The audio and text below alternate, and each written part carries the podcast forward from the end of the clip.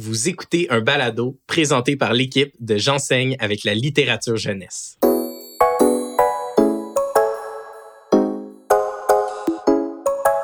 Bonjour les profs, c'est un espace bien inclusif créé par des enseignantes pour des enseignantes. Bien inclusif parce qu'il se veut à la fois bienveillant et inclusif. Notre mission Former des lecteurs pour la vie. Et pour y arriver, des enseignantes qui discutent, échangent et se questionnent à propos de pédagogie et de littérature jeunesse.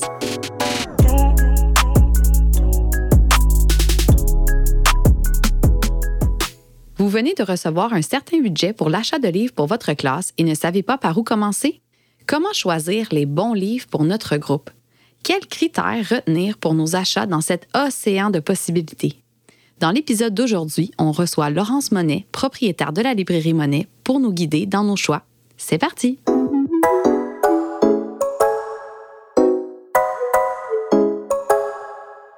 Bonjour à tous, ici Alexandra Antoine et aujourd'hui je suis en compagnie de Julien Leclerc. Salut Julien. Euh, super content d'être avec toi aujourd'hui pour parler un peu des comment on fait finalement là, quand on reçoit un budget puis qu'on veut faire l'achat de nos livres. Et moi, je vais être 100% honnête, je repousse cette tâche au plus loin possible dans l'année.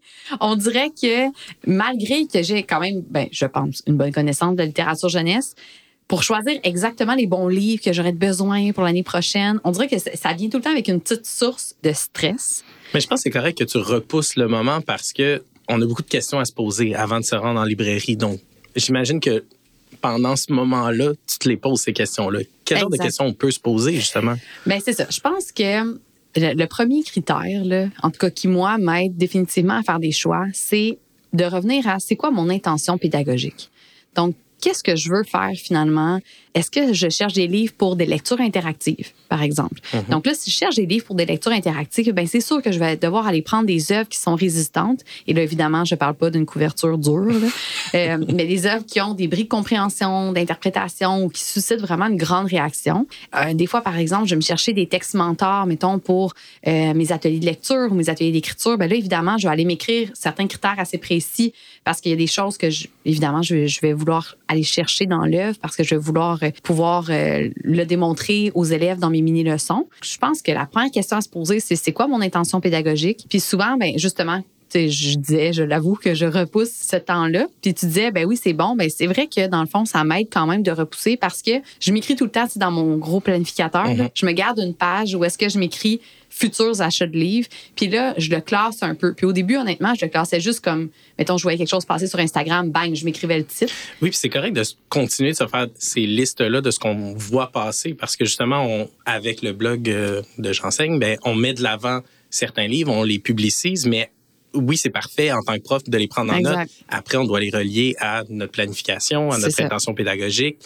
Donc, ça fait partie des questions à se poser. Oui, c'est ça. Mais évidemment, je me garde quand même une liste, comme tu dis, de coups de cœur, mm-hmm. euh, qui est vraiment des livres que, parce qu'on s'entend, on, ne va pas tout juste acheter des livres pour, avec une intention pédagogique. Des fois, notre intention, ça va aussi juste être d'acheter des livres pour le plaisir. Exact. Exactement. Fait que je me garde quand même cette liste-là, évidemment. Mais euh, je vais quand même me partir des listes. Par exemple, je vais m'écrire atelier d'écriture deux points. Puis là, je vais commencer à m'écrire des livres euh, que, que j'aimerais m'acheter si euh, le budget est suffisant. Mais ben oui, puis on l'a déjà mentionné, on souhaite pas non plus un album, une leçon, un album, une notion. On souhaite que ces albums-là puissent vivre au travers d'autres choses qu'une leçon aussi. Oui, oui. Puis, mis à part l'intention pédagogique, toi, ce serait quoi, mettons, ton critère pour l'achat, euh, l'achat des livres? Bien, principalement les intérêts de mes élèves, leurs besoins, ou même questionner ma bibliothèque ressemble à quoi, c'est quoi les manques dans ma bibliothèque? On doit impliquer les élèves dans ce processus-là, donc de, ben, de les questionner. ça se peut que dès le début de l'année, on ne connaisse pas leur intérêt, mais c'est important au début de l'année de peut-être proposer un certain questionnaire pour apprendre à les connaître, mm-hmm. puis de voir, bon, est-ce que la bibliothèque correspond à vos intérêts? Sinon, qu'est-ce que vous souhaitez? On peut les amener justement à devenir autonomes dans la recherche mm-hmm. ben, des livres qu'ils ont envie de recevoir dans leur classe. On peut leur montrer plusieurs plateformes où ils peuvent naviguer. Je pense à, aller sur euh, les libraires, aller sur le, blog de Sophie aller euh, consulter des, capsules vidéo où il y a des présentations littéraires euh, mensuelles, par exemple. Donc, de les impliquer dans ce processus-là, c'est important. Oui. T'as-tu déjà fait, je pense que c'est Lucy Calkins qui, du Teachers College qui proposait de faire ça, mais de demander à nos élèves, parce que tu parles de faire participer les uh-huh. élèves, de sortir tous les livres de la bibliothèque, de faire trois piles. Les livres qu'on veut garder, les livres qu'on n'est pas sûr, tu sais, puis les Mhm. livres qu'on ne veut plus. Puis Oh. comme, ouais, tu sais, pour, pour, pour amener les élèves justement à, à- eux-mêmes se faire des critères par rapport à ben, pourquoi tu veux pas lire ce livre-là. Mhm. Puis après ça, d'aller revisiter la pile de les livres qu'on ne veut plus, Ouais. puis de se questionner ensemble. C'est sûr que, bon, je pense que c'est plus facile de le faire avec euh, des élèves un peu plus vieux qu'avec des élèves plus jeunes. là. Oui, je verrais moins de des, se des premières années débarrasser faire non ça, plus. On va pas se débarrasser de ces livres-là parce que le groupe d'après l'année prochaine a peut-être des intérêts complètement différents et peut-être qu'on va les ressortir. Donc Ouais. ça se peut qu'on on peut les entreposer peut-être pour euh, une étape puis on les ressort à la deuxième. Peut-être que leur intérêt a changé puis il y en a certains d'entre eux qui vont vouloir les redécouvrir. Mais ça peut sûrement nous aider dans nos achats de livres parce que en regardant les, les piles des livres qui sont choisis ou ceux qui sont dans les potettes, ben ça nous Mhm. démontre quand même les intérêts généraux de notre groupe euh, cette année-là. Oui, puis ça va être important de varier les genres et d'en faire découvrir parce que peut-être que Mhm. dans ce qui les intéresse, puis bon, j'ai quelques groupes en tête où en début d'année, c'est que la bande dessinée qui les intéresse, puis je me verrais mal ranger tous les romans. On doit Ben quand oui. même les déstabiliser des fois, leur proposer des nouveaux genres, les amener ailleurs. Donc, on peut partir de la bande dessinée, du manga et dériver un peu vers un autre genre, mais tout en cultivant leur intérêt pour le, le neuvième art puis le, le- cet intérêt envers la bande dessinée. Ouais, puis là tu mets vraiment le doigt sur quelque chose, je pense qui est très important, qui est de ne pas bouder certains genres. Non, faut pas. Euh, Puis, tu sais, ça part de nous, dans le sens où euh, si c'est nous qui, qui, qui s'engageons à faire les achats pour notre classe, Mhm. ben c'est sûr que si on achète 90 euh, comme tu dis, mettons, de romans, ben c'est qu'on boude un peu les autres genres. Tu sais, finalement, c'est que on donne une plus grande place à un, re- tu sais, à un type de livre Mhm. précisément. Euh, puis c'est qu'on en donne moins, moins de place aux autres. Oui, puis la majorité des, je vais mettre en grandes guillemets, là, les, les travaux scolaires reliés aux livres qu'on va faire en classe, on peut, tu sais, souvent on a l'impression qu'au troisième cycle, par exemple, tout doit se faire à partir de romans, Mhm. mais l'album, la bande dessinée peut autant amener les mêmes réflexions par rapport aux quatre dimensions de la lecture tout de même. Puis on a des surprises très souvent d'élèves qui vont développer complètement leur pensée critique à partir de textes un peu plus courts ou de genre qu'on aurait boudé. euh, Ben, tout à fait. Puis, Toi puis moi, on en a déjà parlé là, de- dans, les, dans les autres euh, épisodes euh, par rapport à, au manga, notamment. Euh, tu sais, j'avais pas nécessairement moi-même, euh, comment dire, sais, oui, j'allais emprunter des mangas à la bibliothèque, mais de vraiment réellement dé- dépenser les sous de ma classe pour acheter des mangas. L'année passée, je l'ai fait, euh, puis je l'ai vraiment pas regretté là, avec mes élèves de deuxième. Là. Non. Mes élèves se s'arrachaient, dans le fond, ces séries-là. Euh, puis c'est ça qui est le fun aussi. C'est, donc, c'est de varier aussi dans, autant dans qu'est-ce qu'on donne aux élèves, mais Mhm. aussi dans nos achats, parce que et de pas prendre pour acquis que ce genre-là, ça va être le genre que les parents vont acheter à la maison ou qu'ils Mhm. vont aller retrouver à la bibliothèque. Des fois, l'effort se fait pas nécessairement à la maison, donc nous aussi, on doit garder notre bibliothèque de ce genre littéraire. Ouais.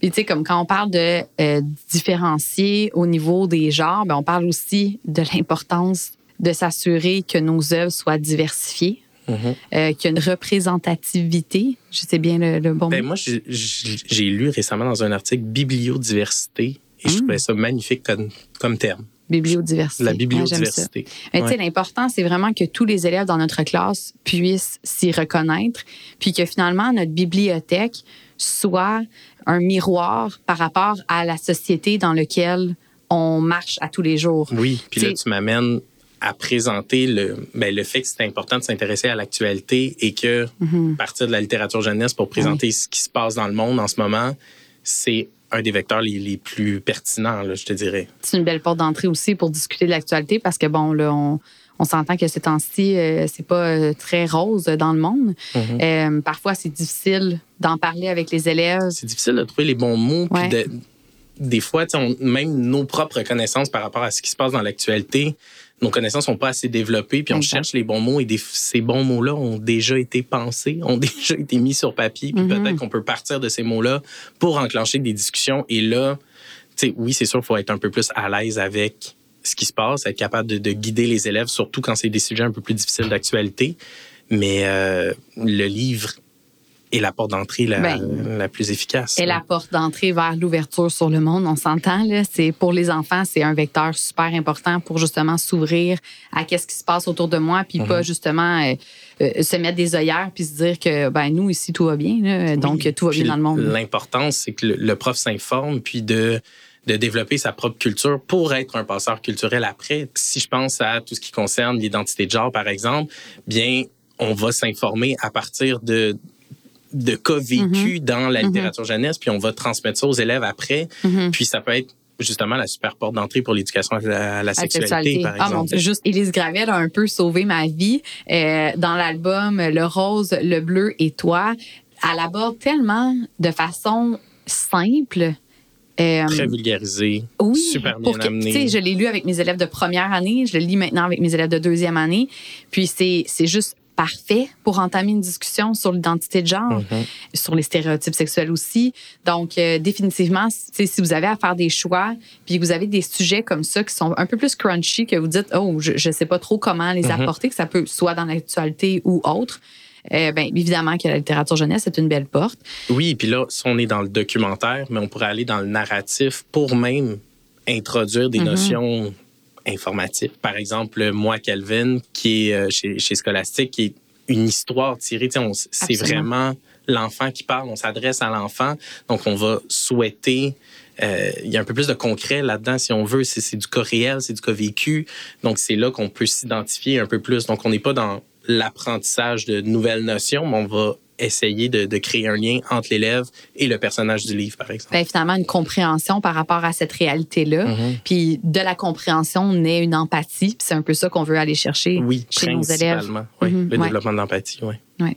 Puis un autre critère, quand vient le temps de faire des choix, euh, bien évidemment, il y a nos classiques. Là. Oui. Je pense, euh, tu sais, je sais, je sais que, bon, euh, quand on était euh, off micro, je sais pas si ça dit de même, tu m'as parlé que toi, tu as longtemps boudé la grosse, la plus, grosse... grosse poutine du monde d'André Poulain. Oui. Pourquoi?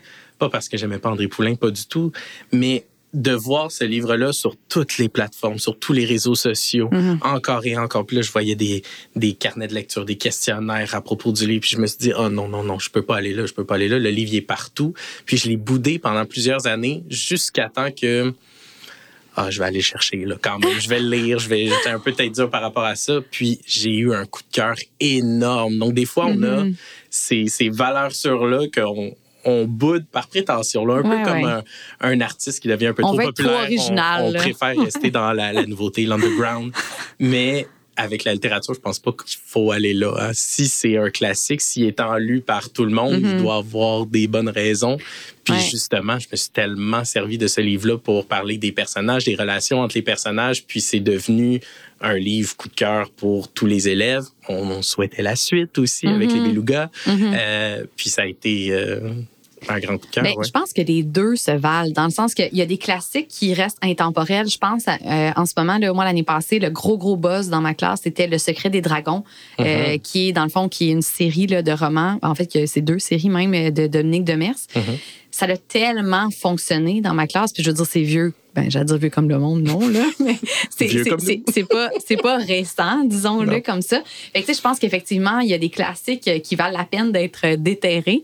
Euh, c'est des valeurs sûres. Je veux dire, on peut arriver en librairie puis dire, ben, je cherche du Dominique Demers, je cherche du Élise Ravel, je cherche du André Poulain. Je veux dire, c'est, c'est des grands noms de la littérature jeunesse qu'on entend.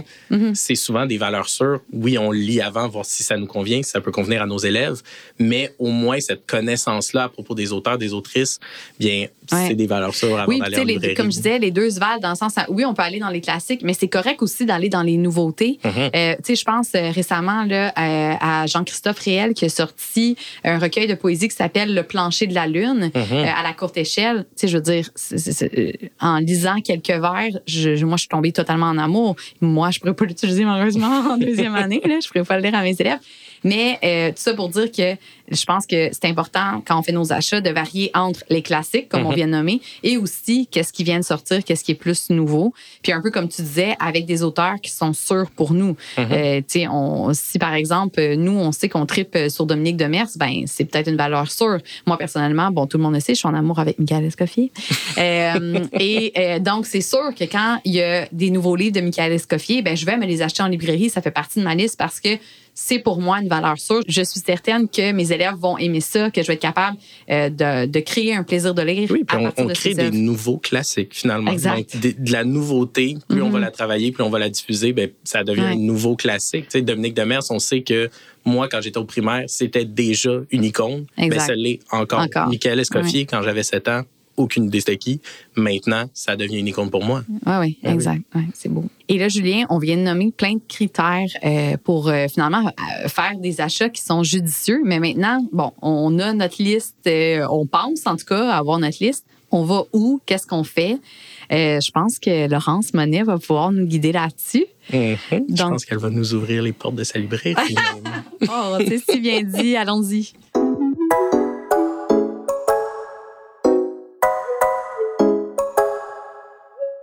Alors, avant de poursuivre la discussion, on a la chance d'être avec Laurence Monet aujourd'hui. Laurence, est-ce que tu pourrais te présenter pour les gens qui nous écoutent?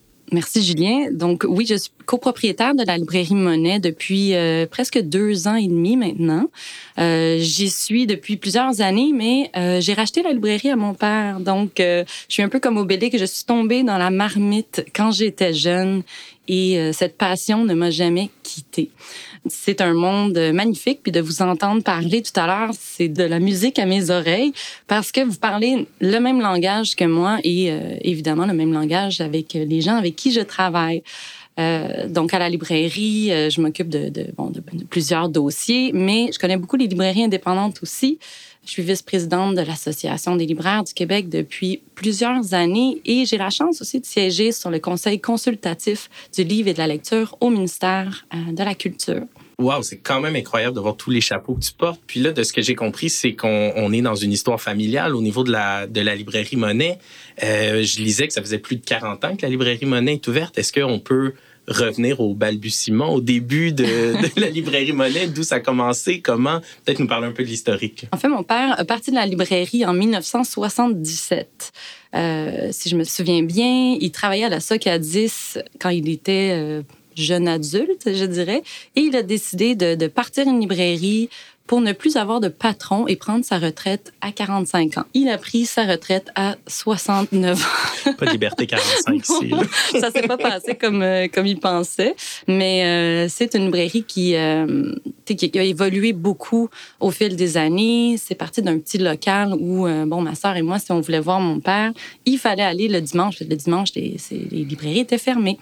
Et euh, il, il croyait vraiment euh, au potentiel de, de développer le marché des écoles, des cégeps. Et c'est pour ça que bon, la librairie s'est orientée vers la littérature jeunesse.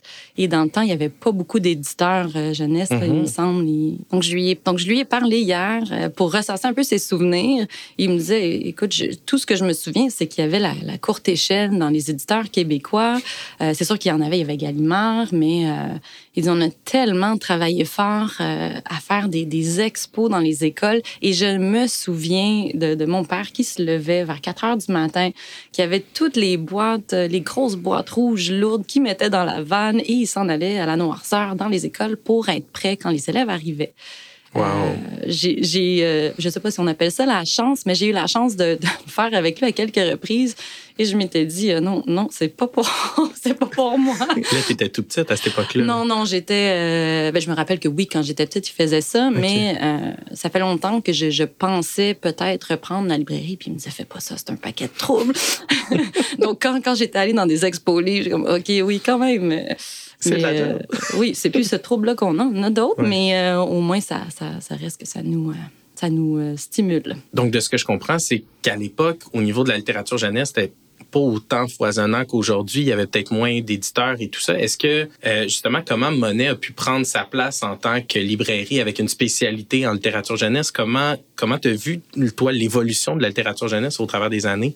En fait, il est allé du côté de la bande dessinée pour euh, compléter justement le, le- le choix de littérature jeunesse. Tu parlais tout à l'heure que la bande dessinée, c'est un, un livre qui est boudé et il l'est encore malheureusement. Mais on sait, euh, la niche de la bande dessinée est hyper importante euh, pour, pour les jeunes. Puis je le vois, bon, avec ma fille qui, qui, peu intimidé par les, les romans à petit caractère. Mhm. Euh, Donc, on joue beaucoup avec, la, avec les bandes dessinées, la série La boîte à musique. C'est une petite fille qui, qui est hyper euh, créative dans, dans, dans son imagination. Donc, il faut aller euh, vers des styles plus qu'elle se sente à l'aise. Mhm. Donc, ça demandait de l'audace à cette époque-là, quand même, de mettre de Énormément. l'avant tout ça. Là. Énormément. Puis hier, justement, il me dit, euh, j'ai dit, pourquoi tu es allé euh, de- vers la littérature jeunesse? Parce que je voulais me démarquer. Puis personne ne faisait. Puis mon père, ça a toujours été quelqu'un qui, si on fait les choses d'une telle manière, ben, je vais le faire de l'autre. Je trouve ça beau parce que c'est vraiment le parallèle des profs qui souhaitent se démarquer par la littérature jeunesse Exact. aussi dans leur pratique pédagogique. Donc, ce que je comprends, c'est qu'au niveau des valeurs de chez Monet, ça ressemble beaucoup aux valeurs des enseignantes qui souhaitent se démarquer par la littérature jeunesse en adaptant leur pratique, en les modifiant un peu, puis en mettant ça de l'avant. Mais justement, ces profs-là, on souhaite qu'ils aillent en librairie indépendante. Comment ils peuvent être soutenus une fois, une fois arrivés en librairie? En fait, c'est drôle que vous parliez de ça tout à l'heure pendant euh, votre introduction. Le nombre de choix en librairie est immense. C'est comme le, le paradoxe du choix, justement.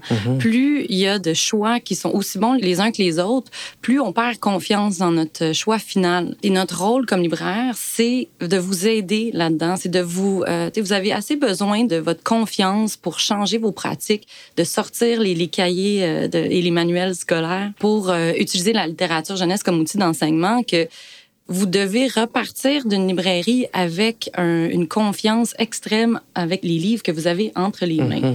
Donc, euh, on se voit, les librairies euh, indépendantes, comme des curateurs, comme un, un entonnoir. On reçoit environ 3500, ben, à la librairie Monet, 3500 nouveautés par mois. Donc, comment on fait pour s'y retrouver? Euh, parce que, bon, quand on enseigne avec la littérature jeunesse, c'est pas nécessairement des nouveautés. Donc, il faut connaître aussi Parce qu'il y a les Les- nouveautés, il y a les livres de fond aussi qui Exactement. demeurent Vous là plusieurs de- mois, plusieurs de années. Dominique Demers tout à l'heure. euh, pourquoi un enseignant n'irait pas justement avec des valeurs sûres juste pour commencer son enseignement? Avoir une, certaine confiance, puis ensuite euh, de s'essayer avec des livres qui sont un peu, euh, qu'on sort des, des sentiers battus. Donc, euh, à la librairie, ce qu'on fait pour justement connaître tous ces livres-là, c'est que tous les libraires, bon, nous, on a trois départements, le, secteur adulte qui, est peut-être moins intéressant pour vous, mais euh, le secteur bande dessinée et le secteur jeunesse. Donc, chaque équipe, mensuellement, prenne un, moment, une heure, une heure et demie pour discuter des titres qui euh, les ont marqués pendant le mois. Donc, ce qui fait que quand ils sont à proposer des livres aux clients, aux enseignants, ben, ils ont entendu tous les, bons commentaires des autres livres que eux ont pas eu le temps de lire. Parce que c'est pas vrai que les libraires ont le temps de lire sur, le temps de travail. Ça arrive des fois, mais on, a besoin de libraires. Ça, c'est comme le, un cercle vicieux. On a besoin des gens qui sont hyper passionnés, qui mangent ça pour déjeuner, dîner, souper. Euh, qui veulent en parler, donc ce qui fait qu'ils ont beaucoup de connaissances et qui sont en mesure de bien outiller les enseignants. Je vais utiliser cette expression-là, ils tripent. Oui. donc, tu vois les livres, tu peux les... les... oui, on se voit quand même. Oui, quand même. Mais on, on, voit les livres, moi je vois les, les yeux des enseignants euh, s'illuminer. On, on, le voit, là, OK, ben, il vient de penser à tel élève, là, puis il sait euh, à qui il va, il va pouvoir euh, faire découvrir le plaisir de la lecture tout à l'heure. T'en parlais, Alexandra. C'est, c'est, ça fait partie de notre travail aussi. C'est pas facile de faire des choix pour quelqu'un d'autre. On n'est pas dans leur tête. Euh, on sait pas ce qu'ils vivent euh, à l'extérieur de l'école. Euh, qu'est-ce qui se trame à l'intérieur d'eux? Comment ils sont en train de se développer? C'est un peu, euh, c'est un peu comme le, pouvoir magique des enseignants d'être capable de lire dans les pensées des, des élèves. Mm-hmm. Et on a la chance euh, cette année d'avoir une enseignante à temps plein à la, à la librairie qui a fait les, les, les micro-programmes à l'Université de Montréal, qui est capable d'outiller aussi les, les libraires sur euh, des livres un petit peu plus axés sur les intentions pédagogiques. Et on a des, des bibliothèques pour, euh, pour les enseignants à la librairie. Il y en a une avec euh, les 15 incontournables euh, pour utiliser la littérature jeunesse en, en classe. C'est les, les, incontournables québécois aussi. On a euh, des bibliothèques de classe par cycle. On a souvent aussi vos, euh, vos suggestions qu'on adore mettre de l'avant. Euh, donc, je pense que là, on, a, on va avoir le, tous les, les, les, titres pour le Presco. Donc, il y, a, il y a vraiment, euh, on, on, veut mettre de l'avant une clé en main euh, pour, mm -hmm. pour les enseignants. Les enseignants qui arrivent ont déjà des sélections un peu préétablies, ce qui fait que ça facilite leur exact. choix. Donc, Laurence, si on revient un peu sur le sujet qui est comment choisir les bons livres, comment les enseignants peuvent se préparer, comment elles peuvent préparer leur visite pour venir en librairie pour que ça soit peut-être un, un peu plus fluide, de s'attendre à avoir des discussions peut-être avec les libraires. Comment, comment ils planifient leur visite? En fait, il y a une question à se poser, puis ensuite, il y a l'arborescence qui commence. c'est quoi l'intention? Est-ce que c'est justement, vous voulez changer euh, la pratique des cahiers scolaires, manuels scolaires pour de la littérature jeunesse? Mm-hmm. Est-ce que c'est, vous avez un budget, euh, bon, les nouveaux budgets gouvernementaux en ce moment, est-ce que si vous avez 300 dollars, vous savez pas trop quoi faire avec? Est-ce que c'est pour ça? Est-ce que c'est pour des intentions pédagogiques claires? Bref, juste de savoir ça, c'est déjà un immense pas. Donc, faut pas trop s'en mettre. Euh, les gens, même les, des lecteurs euh, plus euh, du détail, les gens sont souvent intimidés quand ils rentrent dans une librairie, justement par l'immensité du choix et par un sentiment d'incompétence parce que on connaît pas tous les, les auteurs hot du moment, oui, par les commencer? Est-ce qu'on va tout lire en librairie pendant qu'on est là? On a ça, besoin exactement. de conseils. Je vous le dis, on est là pour ça. Donc, si vous avez aucune idée pourquoi vous venez, c'est pas grave. On va vous aider, on va vous poser des questions. On est comme des détectives. Les mhm. libraires sont habitués. Vous savez pas, vous avez besoin d'aide. On, on, va peut-être pas vous poser la question. On va vous dire, vous venez ici pourquoi là? Puis on va euh, être en mesure de, vous aider. Euh, c'est sûr que pour les gros projets euh, ou si vous avez des, budgets, vous voulez venir en groupe de profs, il y en a plein qui font ça. Ils adorent ça. Les, discussions sont vraiment géniales. Si on le sait d'avance, on vous réserve une salle et on peut même vous réserver des libraires pour vous présenter. Exact, exact. Surtout pour euh, des fois les romans, euh, c'est difficile de, de, de, même juste lire le, quatrième de couverture. Mm-hmm. Là, la, la personne, ben, les, les, libraires en ont lu beaucoup, euh, donc ils peuvent vous expliquer euh, qu'est-ce qui peut ressortir de ce roman-là, les albums, comment ils peuvent être travaillés, pas vous envoyer un courriel. Euh, vous réservez la salle, euh, vous pouvez parler à des libraires, on peut préparer des listes d'avance. Euh, mhm. J'en ai parlé tout à l'heure, il y a tellement de livres, donc de demander à un libraire de penser on the spot, OK, mais j'ai besoin de livres pour travailler telle, telle intention. Mhm. Ça peut être difficile, on va le faire, mais si vous voulez avoir le meilleur choix, donnez-nous un peu de temps, juste quelques jours, c'est pas, on n'a pas besoin de temps que ça. Donc, on pourrait faire parvenir nos demandes à l'avance à la librairie, un peu comme on le fait avec des bibliothèques parfois. Préparez-nous des réseaux sur ci, sur ça. ils vont sortir les livres qu'on puisse les emprunter, mais vous pouvez faire un peu la, la même chose. Puis les libraires adorent ça. Là. Ils parlent entre eux. C'est vraiment, justement, c'est des eh quêtes. C'est Indiana Jones euh, à la librairie. C'est vraiment super. Donc, euh, on peut vous aider aussi à ce, niveau-là. Et on peut prendre notre temps en librairie, de ce que je comprends. Là. C'est pas des visites express, euh, c'est pas du fast-food littéraire. non, non, on n'est pas chez McDo avec les, les, les chaises un peu et on a un service 5 étoiles, de ce que je comprends. on offre même le café. oui, on a des... Mais prenez, oui, de, de prendre son temps, c'est super important. Il faut que ce soit une, une expérience agréable où on apprend sur euh, les différents, les, différents types euh, de livres aussi. C'est pas tous les enseignants qui connaissent euh, justement autant la littérature autochtone, mm-hmm. les, les, les, bandes dessinées sans texte, les albums. Tu en parlais, Alexandra, tout à l'heure. Les albums qui sont utilisés pour le troisième cycle, ça se fait tout le temps. Là, je vois euh, Copain de, de, la maison d'édition 2 qui, est vraiment génial, qu'on parle d'entraide, de faire du pain dans une classe. C'est une histoire vraie, c'est super, mais, mais de, de pouvoir voir tous les livres euh, disponibles, ça a sa magie et son charme. On, se forme en tant que prof quand on y va. De prendre notre temps, c'est justement, on va développer notre propre culture littéraire, notre propre connaissance des auteurs, des maisons d'édition. Ces discussions-là entre nous vont nous faire évoluer. C'est notre propre petite formation continue en même temps. Là. Exact. Puis justement, cette année, avec euh, Marie-Pierre, qui est notre enseignante à la librairie, c'est ce qui l'a fait vraiment triper, c'est de justement de changer les, manuels scolaires pour de la littérature jeunesse en, s'assurant que les intentions pédagogiques sont toutes remplies puis elles sont vraiment plus fun. Je le vois cette année, puis je vais me permettre ce petit exemple. Euh, ma fille était elle est en quatrième année, elle est dans une classe où le manuel scolaire n'existe plus. Et euh, comme la plupart des gens qui ont des enfants, quand on demande comment était ta journée, bien, je suis comme, OK. Qu'est-ce que fait? Quoi d'autre? exactement, exactement. Et là, j'en ai profité. Je dis, Clara, est-ce que est-ce que tu as lu, euh, est-ce que vous avez lu des livres aujourd'hui? Et là, ah oui, on a fait, euh, on a fait de l'appréciation d'œuvres. Le mot œuvre et appréciation étaient collés. comme, OK, wow. On est content de tomber Exactement. Et là, j'ai pas pu placer un mot pour les, à peu près les 15 les, les minutes qui ont suivi. Elle m'a parlé, oui, on a lu euh, le, vélo de Sergio. Elle m'a raconté l'histoire au complet. Elle, ah. elle m'a lu, euh, elle m'a raconté, euh, après la chute, la remontée d'Humpty Dumpty. Oui. et le garçon invisible. Et j'ai. Euh, je n'ai que la maison d'édition 2 était bien de l'avant dans. Ah, c'est les trois. si je me trompe pas, oui. Et euh, j'ai pas, j'ai pas voulu lire le, livre Le garçon invisible parce qu'elle me l'a raconté d'une manière extraordinaire. Et je vais me permettre de vous le raconter aussi parce que euh, on demande tellement à nos enfants d'être conscients de l'environnement, euh, le bullying, mm-hmm. si un enfant a l'air seul, lui dire bonjour et tout ça. Puis ma fille comprend le concept, mais sur le terrain, ils sont tellement dans le moment présent, dans, ils veulent jouer, qu'ils ils se rendent pas compte de l'environnement. Mm-hmm. Donc, elle me raconte le, garçon invisible qui est, un petit garçon qui a pas de couleur, qui est tout seul, qui est triste. Puis les, les, les élèves, ils rient de lui, de, sa boîte à lunch, qui était très bon en dessin et qui dessinait dans la cour d'école pour euh, passer le temps. Et là, il y a un nouvel élève qui arrive.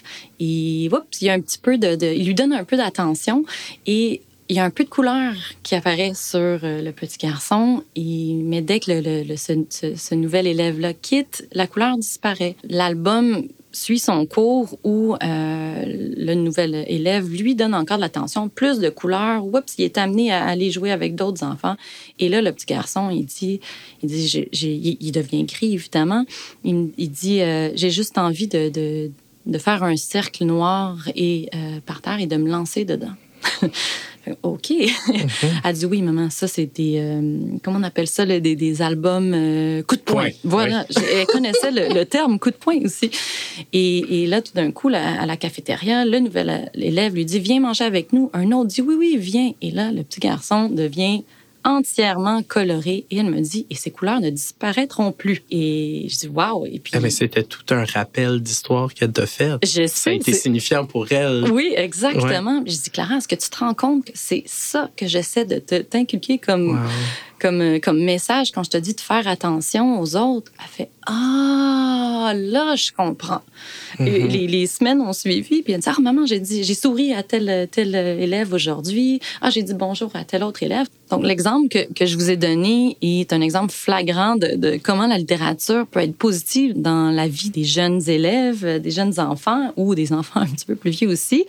Et euh, vous qui écoutez le, ce podcast-là, vous n'êtes pas à convaincre de, de cet effet positif. Et, mais c'est vous avez besoin d'aide, je crois, euh, pour le choix des livres. Puis c'est ça que les, notre mission, les libraires, c'est de, de, vous mettre les bons livres entre les mains pour que vous, vous puissiez euh, les mettre dans, dans les, les mains de, de, vos élèves, puis que ça ait cet impact-là, parce qu'il est réel, il est tangible, on le voit, on y croit. Et euh, on peut pas euh, vous encourager plus que ça, que d'aller dans, dans une librairie. Euh. Puis on l'a vu, l'enfant revient à la maison, parle de sa journée scolaire, parle du livre qui a été lu, fait le rappel de l'histoire à sa mère, développe son empathie, sa vie citoyenne, mm-hmm. mais tout ça aurait peut-être pas été vécu si on avait présenté la thématique autrement avec un, cahier scolaire. Avec un petit cahier scolaire peut-être, oui. Eh bien, merci beaucoup, Laurence, de ta présence aujourd'hui. Je pense qu'on a vraiment envie de se rendre en librairie indépendante, de voir justement c'est quoi ce service-là qui est offert, d'en profiter, d'en bénéficier, d'en faire bénéficier nos élèves. Donc, merci encore pour ta présence aujourd'hui. On est vraiment choyés de t'avoir avec nous. Merci de, de m'avoir eu. C'est un plaisir de parler littérature en jeunesse. Partir de son intention pédagogique, varier les genres, faire confiance aux classiques, oser les nouveautés et visiter les librairies indépendantes. Autant de critères qui nous aident à faire des choix judicieux pour notre classe. Mais avant tout, rappelons-nous l'essence d'un livre qui est de nous amener à réfléchir, à se questionner sur le monde et à grandir comme être humain. Sur ce, on se revoit dans le prochain épisode.